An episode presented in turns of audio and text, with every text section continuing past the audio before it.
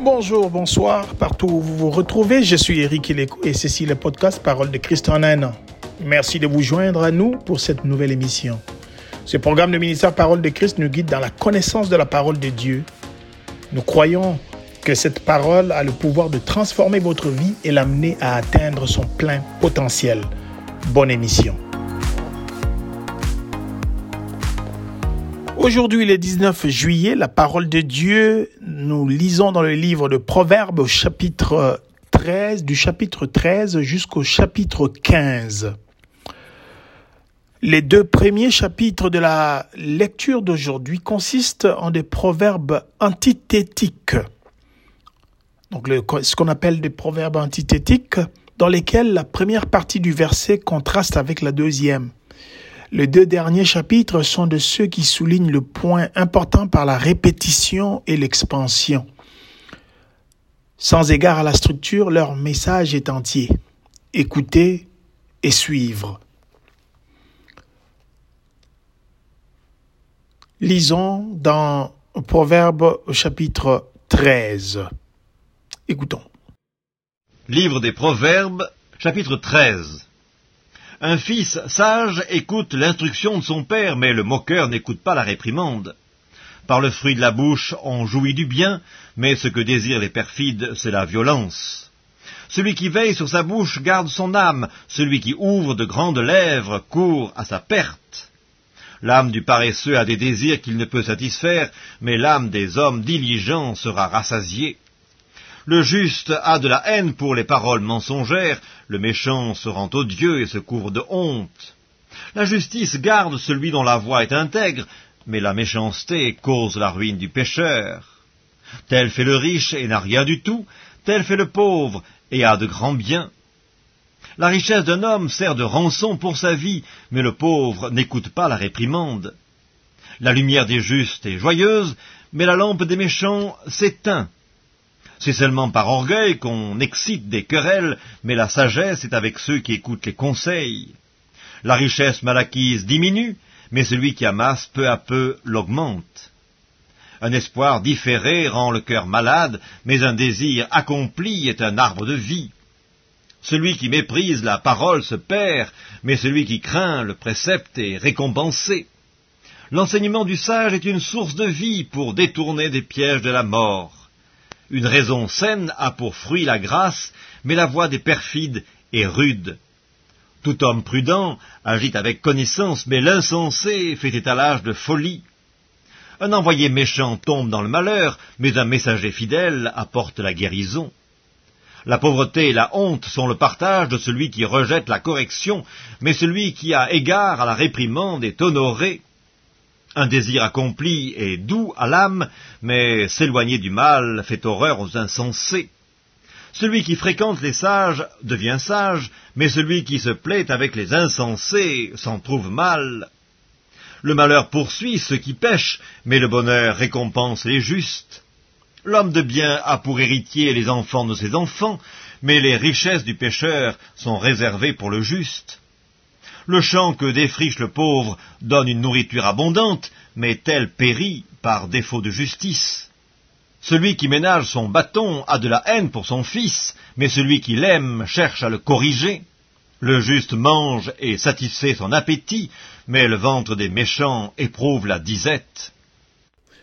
Nous avons donc lu Proverbe 13. Nous vous encourageons à lire les autres un, proverbe qui font la lecture, euh, notre lecture d'aujourd'hui, 19 juillet. En l'occurrence, le proverbe 19, euh, euh, plutôt proverbe 14, 15 aussi. Donc, nous sommes dans proverbe 13, 14, 15. Voici donc quelques leçons que nous pouvons tirer dans ces merveilleux livres de proverbes. Voici la première leçon. La chicane trahit notre propre orgueil, car très souvent nous voulons avoir raison. La chicane trahit notre propre orgueil, car très souvent nous voulons avoir raison. Très souvent, lorsque nous sommes en querelle avec les autres, c'est tout simplement parce que nous voulons avoir raison et c'est un signe d'orgueil. Proverbe 13, verset 10, il dit, le sage dit, c'est seulement par orgueil qu'on excite des querelles. Et je lis encore le verset 10, c'est seulement par orgueil qu'on excite des querelles, mais la sagesse est avec ceux qui écoutent les conseils. Donc, c'est ça notre leçon d'aujourd'hui, c'est dans, le, dans ces chapitres 13 de Proverbes. Très souvent, lorsque nous sommes en chicane avec nos voisins, avec nos amis, même en famille, avec nos frères et sœurs, avec nos bien-aimés, avec euh, notre euh, dans un couple, dans un mariage, avec euh, avec notre femme ou notre notre mari, c'est tout simplement par orgueil qu'on excite des querelles parce qu'on veut avoir raison. L'homme, l'humain a toujours besoin, cette envie-là, cette envie folle de d'avoir raison lorsque euh, lorsqu'il y a une discussion. Et c'est ce qui c'est ce qui commence des querelles, c'est ce qui perdure, fait perdurer des querelles. Les la l'orgueil avec l'orgueil, tu ne, tu ne peux voir et apprendre de tes erreurs. Très souvent, euh, on, ne veut pas apprendre, on ne veut pas s'humilier ou on ne veut pas avouer qu'on est euh, qu'on a peut-être tort ou analyser la situation et trouver si on est en erreur pour euh, s'humilier, demander pardon ou tout simplement avouer sa faute. On veut tout simplement avoir raison. C'est à cause de ça que très souvent les querelles euh, éclate parce que tout le monde veut avoir raison. Jésus-Christ dit clairement dans le livre de Matthieu, euh, moi, je vous dis de ne pas résister aux méchants. Si quelqu'un te frappe sur la joue droite, présente-lui aussi l'autre. C'est un peu dans cette idée-là. Si quelqu'un veut plaider contre toi et prendre ta tuque, laisse-lui encore ton, ton manteau. C'est comme, c'est comme pour dire, si quelqu'un veut avoir raison, laisse-lui, euh, laisse, laisse-lui la raison euh, euh, d'avoir raison ou de se sentir bien, d'avoir raison. Ça, euh, va clore le débat ou tout simplement la querelle, euh, les querelles. Alors donc, c'est, c'est une, une très bonne sagesse euh, que Jésus-Christ dans Matthieu 5 nous, nous dit. Nous expliquons en général nos disputes par d'autres, par d'autres motifs. Une querelle trahit très souvent notre propre orgueil. comme je disais, je veux toujours avoir raison. C'est là m'humilie de céder. il suffira donc que je, je montre à ce moment-là un esprit, l'esprit de Christ dans ces, dans l'esprit de ces, de ces versets, de ces deux versets dans Matthieu, Matthieu 5 au verset 39 et 40. Euh, il suffit tout simplement que je montre l'esprit de Christ pour faire aussitôt cesser le conflit.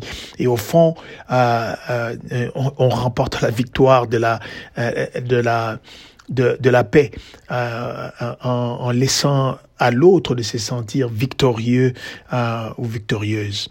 Voilà. La deuxième leçon, nous tirons dans Proverbe chapitre 14. Elle est la suivante. L'expérience de chacun quant à la douleur ou à la joie est unique et personnelle. Je le répète.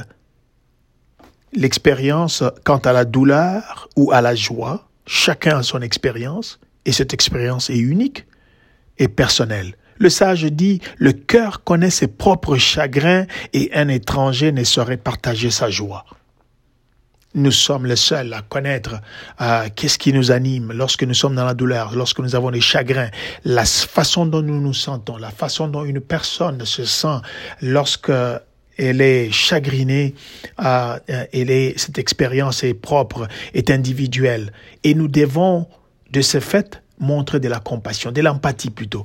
Euh, nous devons montrer de l'empathie. Nous ne pourrons pas sentir de la même façon, euh, euh, mais nous pouvons montrer de l'empathie comprendre la situation, comprendre comment la personne se sent, sans pour autant que nous puissions nous mettre à sa place parce que c'est une expérience unique et personnelle. de la même façon, la joie. Nous ne pouvons que nous réjouir lorsqu'une personne est dans la joie, mais nous ne savons pas euh, quel est l'effort qu'il a fourni, comment il se sent cette joie-là, comment euh, comment il se sent dans cette joie, parce que nous ne connaissons même pas les efforts qu'il a fournis pour avoir la chose qu'il vient d'avoir ou euh, la réussite qu'il vient d'avoir. Nous ne pouvons que nous réjouir aussi de la joie de cette personne, mais au fond, c'est une expérience unique et personnelle. Voici donc la troisième leçon. Le croyant qui maîtrise sa colère est certainement le plus sage. Le plus sage, c'est celui qui maîtrise sa colère. Le croyant qui maîtrise sa colère est certainement le plus sage, comme nous pouvons le lire dans, toujours dans le livre de Proverbes au chapitre 14, le verset 29. Celui qui est lent à la colère a une grande intelligence. Le verset 29 le dit clairement. Celui qui est lent à la colère a une grande intelligence, mais celui qui est prompt à s'emporter proclame sa folie. Alléluia. Bien-aimé, celui, la colère, bien-aimé, paralyse le jugement. Tu ne peux voir clairement. Tu ne peux faire une analyse claire de la situation. Tu ne peux pas euh, comprendre les tenants, les aboutissants de l'histoire ou de la chose lorsque tu te laisses emporter par la colère. Bien-aimé, bannissons la colère.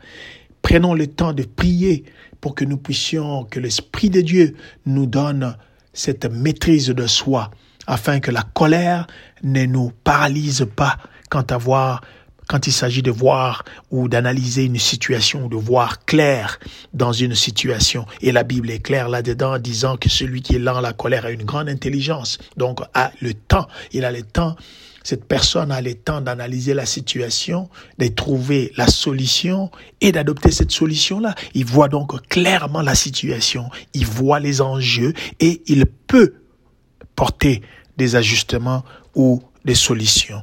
Et celui qui est prompt à s'emporter proclame sa folie. Et donc, dans la folie, on ne peut être on ne peut être, on ne peut avoir un bon jugement, on ne peut que agir de façon, euh, de façon euh, euh, erratique.